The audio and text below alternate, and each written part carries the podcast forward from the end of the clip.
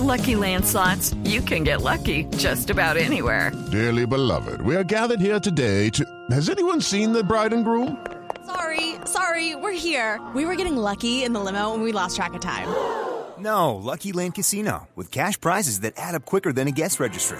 In that case, I pronounce you lucky. Play for free at LuckyLandSlots.com. Daily bonuses are waiting. No purchase necessary. Void were prohibited by law. 18 plus. Terms and conditions apply. See website for details. El presidente de la Sociedad de Agricultores de Colombia, Rafael Mejía, reveló que los sectores porcicultores, lecheros y agricultores del país son los más golpeados, con pérdidas millonarias por el paro de camioneros que cumple más de tres semanas. El gremio asegura que los insumos no están llegando a los agricultores de varias regiones y los productos no se están despachando todo lo que es el altiplano cundiboyacense y Nariño en la producción de leche es una catástrofe. Todo lo que es Tolima y Huila, que están terminando de sacar cosechas de este semestre, también es otra catástrofe. Todo lo que se produce no se puede despachar a los centros de consumo o a valor agregado. Me dijiste que, Dirigentes de la Unión Sindical Obrera pidieron que la operación de Campos Rubiales en el departamento del Meta quede en manos de Copetrol. Esto tras la finalización del contrato de operación con Pacific. El directivo de la USO, Flavio Pulesio. Campos Rubiales es para la operación de Ecopetrol SA. La lucha no termina allí, dado que es posible que Ecopetrol y el Estado permitan posteriormente la operación del campo a Pacific Rubiales o a otra empresa transnacional o a la misma Pacific con otro nombre. El gobierno ratificó la necesidad de que el magistrado Jorge Ignacio Pretel presente su carta de renuncia como togado de la Corte Constitucional. El ministro de Justicia, Yesir Reyes, manifestó que es necesario que el magistrado dimita para que regrese la confiabilidad de los ciudadanos a la Corte lo más conveniente para preservar la imagen de la Corte Constitucional es que el magistrado Pretel se retire de su cargo. Yo creo que eso permitiría a la opinión pública hacer una clara diferencia entre lo que es el problema personal que enfrenta el magistrado Pretel en este momento, debido a las acusaciones que se le han venido haciendo, de la imagen de rectitud y transparencia que tiene la Corte Constitucional y que debe preservar.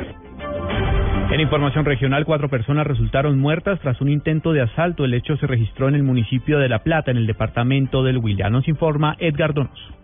El hecho ocurrió en la avenida Villalosada, hasta donde llegaron cinco hombres encapuchados a una finca exigiéndole a su propietario comerciante de café el dinero producido por su negocio, a lo cual sus hijos reaccionaron y resultaron muertos. Coronel Santiago Camelo, comandante de Policía Huila. Cinco sujetos ingresan a la residencia de un señor llamado Juan Ramírez. Ese señor comercializa con café y al parecer los sujetos venían a hurtarle el dinero. Al no encontrar el dinero que ellos querían, entonces se arma una discusión, luego hay un enfrentamiento entre los hijos del señor Juan y los atacantes que desafortunadamente degenera en la muerte de tres de ellos con arma de fuego ultimados por estos sujetos y por supuesto desafortunadamente también el padre de los jóvenes. La policía ya encontró el vehículo Renault 9 rojo en el que se desplazaban los asesinos y ofrecen una recompensa hasta de 50 millones de pesos a quien contribuya con información para dar con la captura de los mismos. En Neiva, Edgar Donoso, Blue Radio.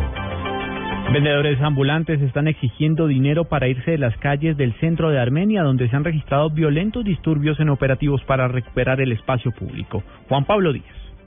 Héctor Marín, secretario de Gobierno de Armenia, denunció que vendedores ambulantes en el centro de la ciudad están exigiendo a las autoridades sumas millonarias para abandonar las calles y despejarlas. Esto en medio de controles de recuperación del espacio público. Claro, recuerden que hace dos, tres años, hace dos años, cuando la señora alcaldesa les brinda la oportunidad de cambiar eh, a estas personas que no eran más de 30, nos llega un listado de 195 personas, es decir, mucho más que los vendedores de cacharros que hay, exigiendo 7 millones de pesos por cada sitio. No, la autoridad no se negocia. Según el funcionario, hasta el momento se han identificado a unos mil vendedores informales, la mayoría no registrados en el censo oficial de la alcaldía. Desde Armenia, Juan Pablo Díaz, Blue Radio.